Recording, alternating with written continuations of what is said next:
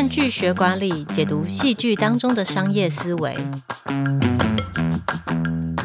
嗨，各位经理人 Podcast 的听众朋友们，大家好，我是经理人月刊副总编辑张玉琪 Amy。又到了看剧学管理的单元，这个单元会为各位拆解戏剧电影中的商业跟管理元素。那在开始之前呢，先跟大家讲一个好消息：二零二三年的经理人月刊百大 MVP 选拔开跑喽！经理人每年都会选拔一百位当年度表现优秀的杰出经理人。这个奖项呢是表彰做事的人，所以它是不限职位、不论公司规模的，只要你为公司是创造贡献都可以来报名，都有机会成为百大 MVP 经理人。报名已经开始了，报名截止的时间呢是到二零二三年的八月十六号午夜十二点前，所以大概还有两个多礼拜的时间哦。欢迎大家上网搜寻百大 MVP 经理人，就可以看到我们的报名网站。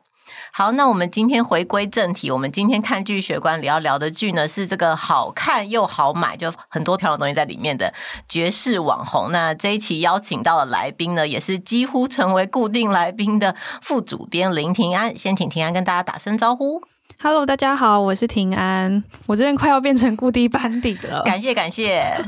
我一开始其实没有想要讲这部剧，但是因为我真的被洗版到不行，就是不管是身边的朋友大推，或者是其实他本身就是一个网红，他也在推。这一部绝世网红，所以我才决定打开来看。那我看完我就觉得，现在其实韩剧好像有一个共通点，他们就很爱在开头埋一些梗，然后让最后一两集的时候才公布，才会让大家一直看下去。就每个剧都要拍成悬疑剧的感觉，对，对不对？都要有一些悬疑的梗在里面。对，那其实这次为什么会请庭安，是因为《经理人》杂志有一个栏目叫做“电影京剧”哦。这个京剧的这个栏目其实很受读者也很受编辑欢迎的，因为它的内容呢，就是请编辑们。挑选最近有名的这个电影啊，或是这个戏剧，然后分享当中有意思的京剧，然后也解释一下这些句子的含义。那这一期庭安就选了绝世网红，那刚好我也看完这部剧，觉得很有意思，很棒哦，就想说可以一起来聊一下。那我们先请庭安让我们稍微介绍一下这部剧的内容在讲什么。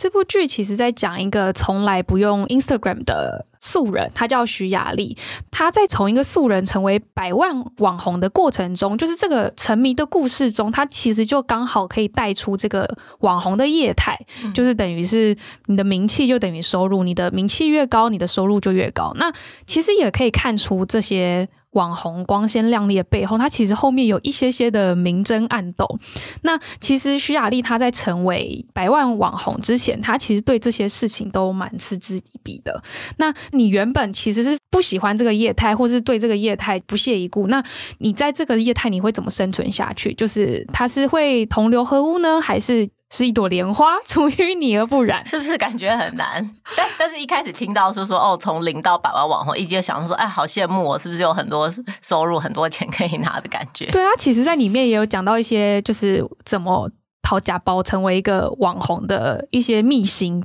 那大致跟大家讲一下这部剧的成绩。他在六月三十号的时候上架 Netflix，那其实三天内他就挤进了七月的首周排行榜，在下一周他其实挤进了全球跟台湾的 Top One，然后他其实蝉联第一名大概有八天之久。就真的非常受欢迎，我自己看的时候也是有点欲罢不能，就是很快一集一集一集，因为它每集都会让你很想要知道后面发生什么事情，所以就剧本身来说，我觉得娱乐性是很高的。那我想问一下婷安，婷安觉得最好看的地方是什么？就我觉得最近刚好发生一件事情，很像剧里面的情节。就最近在录音的当时，就是有一两个海外亲子部落客当中，他们有发生类似的事情，就是有人把过去他们私底下的对话截图翻出来说：“诶，这个形象很好的网红妈妈，她其实私底下会传讯息说别的网红的坏话，或者是她会私讯去霸凌别的网红。”其实。我自己是觉得私底下聊天被拿来公开网络公审，这个东西可能还有待商榷。但我觉得这个其实跟剧里的情节有点像，就是因为网红他们可能都会有各自的小圈圈，可能是经营同一个类型啊，或者是他们是同期的网红。那剧里面的这个小圈圈叫做嘉宾会，那其中里面其实有两个目前看彼此不顺眼，所以他们就把过去的对话截图放在网络上让大家公审。是不是告诉我们就是截图？就是应该要对话都可以自己消掉 比较好，就讲完话就收回，讲完话就把它收回。我觉得这可能就是大家可以学习一下。对，他们就是因为看彼此不顺眼，然后有一个因为这样子的截图而翻车的事件。那那个人叫做宾妮妈，她因为争议不断，所以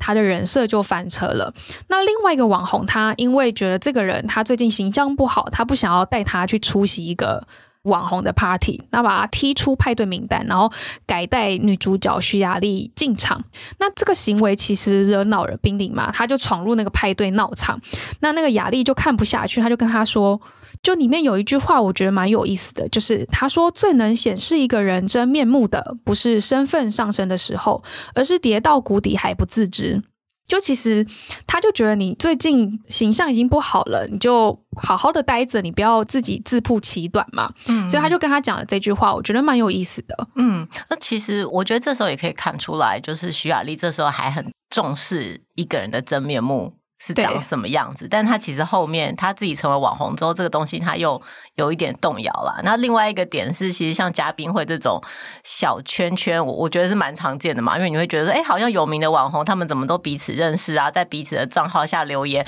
然后感觉非常好朋友的。样子，嗯，就是，但是其实，哎、欸，一开始可能都是一个导流的效果吧。对，就互粉互惠，互粉互惠，对不对？就是，所以你就想出来说，它原本可能是一个对大家都有利益的事情，但未必是真正的友谊啦。那另外一个讲到那个人设，我们其实，在看剧学管理的上一次在讲这个我推的孩子的时候，也有讲到人设。大家有兴趣的话，可以回去听一下哦。但当时他讲人设是说，人设是可以作为一个艺人自我保护的。盾牌，因为你会觉得别人讨厌的是那个人设，不是你自己。嗯、可是网红，他是一个更追求真实性的，就是你会。更需要去呈现说哦，我就是这样，我就是这么有钱，或者我就是这么漂亮，我就是这么懂穿搭啦。但是这个剧里面，从一个纯粹的娱乐性的眼光来说，我自己会觉得啊，每一集东西都好漂亮哦，好想买哦，好适合置入哦。它是我认识品牌的一个方式，就觉得说哦，这些人穿的到底都是什么品牌呢？就我好想立刻知道，我自己就已经就完全成为这个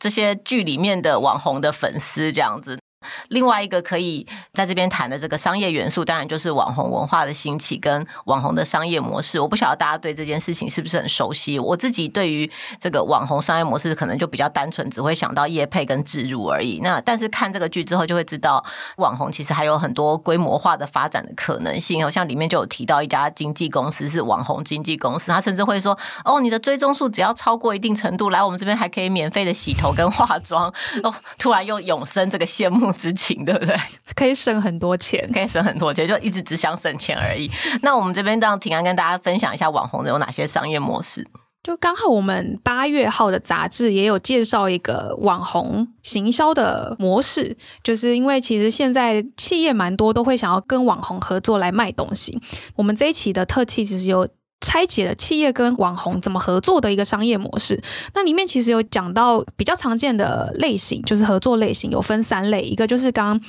艾米讲的业配贴文或是置入，就是你直接在影片中或者在贴文直接可以看到产品。那另外一个比较更深入一点的合作，就是网红他可能使用了这个产品，他觉得诶值得推荐或者是怎么样，他很常介绍。保养品之类的，那保养品的品牌就可以来找他团购，或者是请他直播卖产品。那这个是比较深度一点的合作。那再来最后一个是联名商品，就是。这个会比较是知名网红在做的事情，因为他自己自带流量，所以品牌跟他联名商品的话，就可以卖更多的产品。那比方像那个滴妹，滴妹她开了一个饮料店，那其实就是一个自有品牌，或者是芊芊她自己做了一个面条的品牌，这个都是自有品牌的。那联名商品的话，比较像是前阵子 Seven Eleven 找九妹来。合作联名产品，或者是全家找金针菇来合作联名产品，但这个可能都会牵扯到网红本身的属性，可能他会造成喜欢吃东西还是喜欢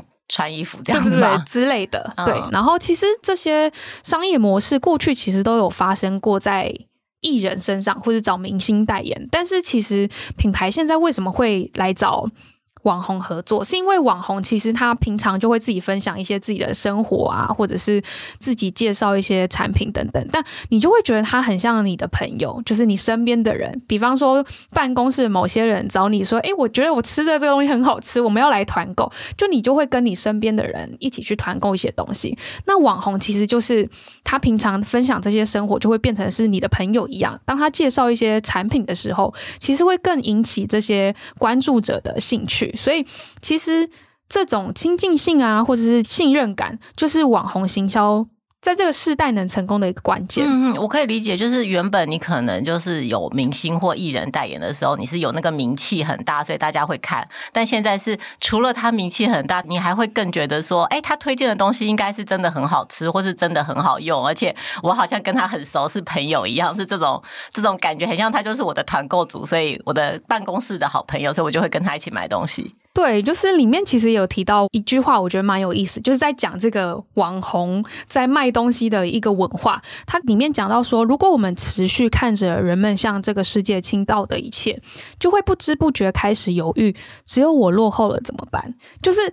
他会觉得说，哎，大家好像最近在流行这个产品，或是大家都在买这个产品，我没有买到，我会不会就是落后？我没有跟上这个潮流。网红文化兴起之后，大家就会开始追随他买东西，就是他可能就是用了一些保养品，因为他们可能会做一些医美或什么之类，所以他们皮肤都很好。所以也会想说，要不要去做医美，对不对？或者是就是觉得，哎，他是不是擦了这个保养品，皮肤才那么好的？你就会想要去跟他买东西。对，但其实这个东西。就是我们真的需要嘛？就是在还没有成为网红之前，那个女主角她就觉得说：“诶，这个他做的鞋子又没有很好看，他的联名产品又没有多好看，为什么大家都爱穿？”他对于这件事情就是会觉得不屑一顾。那他自己成为网红之后，才开始感受到为什么人们会有这种感觉，因为其实。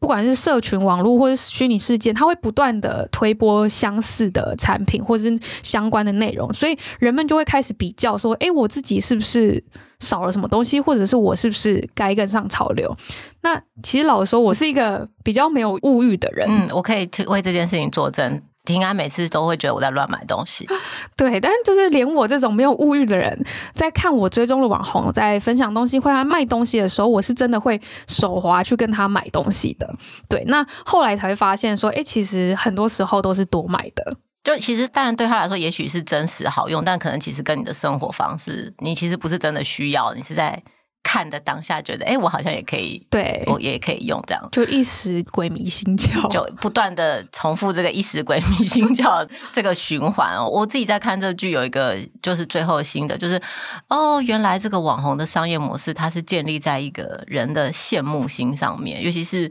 他本来不是艺人，他可能是一个素人，所以原本的起跑点可能跟你是比较接近的，然后你开始说，哎、欸，她好漂亮，她是一个很漂亮的素人，那你就羡慕她的。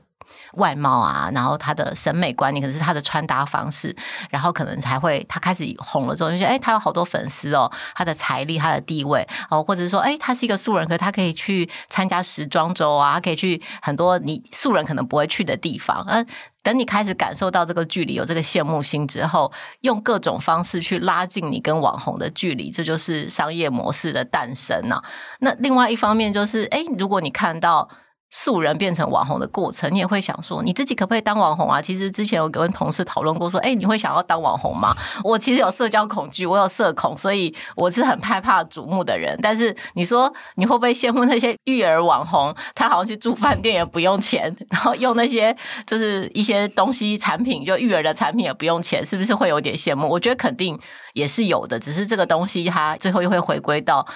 你追逐一个网红的时候，你会因为消费而更满意你自己现在的生活，还是因为你会看着别人那个光鲜的生活而更不满意你自己现在的生活？在这个故事里面，其实有一个角色，他是很讨厌网红，他觉得他们网红都很虚伪、很虚假。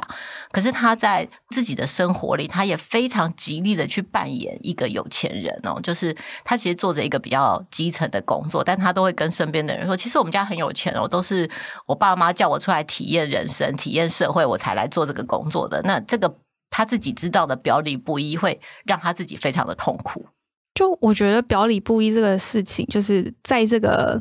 社群平台或者是虚拟世界越来越盛行的时候，会更彰显这个表里不一的痛苦。因为其实，在社群平台上，大家都会拿出最好的一面给别人看，就是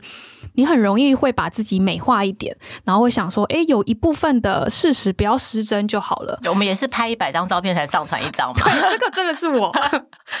对，那其实剧里面有提到一个网红，他在介绍雅丽的时候，就是女主角的时候，他说他是常春藤的高材生。那的确，这某一部分是真实，因为他是申请上了常春藤，但因为最后家里家道中落，所以没办法付出学费，所以他最后没有去念。其实，如果你心底有一丝丝道德感的话，你听到这个，你可能会觉得良心不安，会觉得我没有去念，我不是高材生。但如果因为这个标签，或是因为这个这个 tag 让你拥有这个名声，或是你得到了一些肯定，那。你可能会有，就是会觉得将错就错吧，然后你也没有勇气去戳破这个谎言。那其实这一点点的虚假，或是一点点的表里不一，会衍生出后面的议题，就是一个是造成你心中就是表里不一的痛苦。那这个痛苦可能在你未来成名之后，也会成为别人的把柄，就是导致你有更大的痛苦。哎，怎么搞的？我们又造了一个痛苦的结尾？不行不行，这好像是一个很沉重的 ending。我们要那个收在一个欢乐的地方，就欢迎大家。就是多多让我们变成网红，多多给我们东西卖。我们正在寻找干爹，征求品牌爸爸，征求品牌爸爸，好不好？OK OK，好。那今天的最后，还是再次跟大家提醒，我们经理人月刊的百大 MVP 选拔开跑了，报名的时间一直到八月十六号的午夜十二点之前都可以报名哦。只要上网搜寻百大 MVP 经理人，就可以看到报名的资讯了。今天看剧学管理的 Podcast 就讲到这边。如果喜欢我们的内容，请在下方按赞。有其他的剧希望我们可以聊的，也可以在下面留言推荐我们好看的剧。今天就到这边喽，拜拜，拜拜。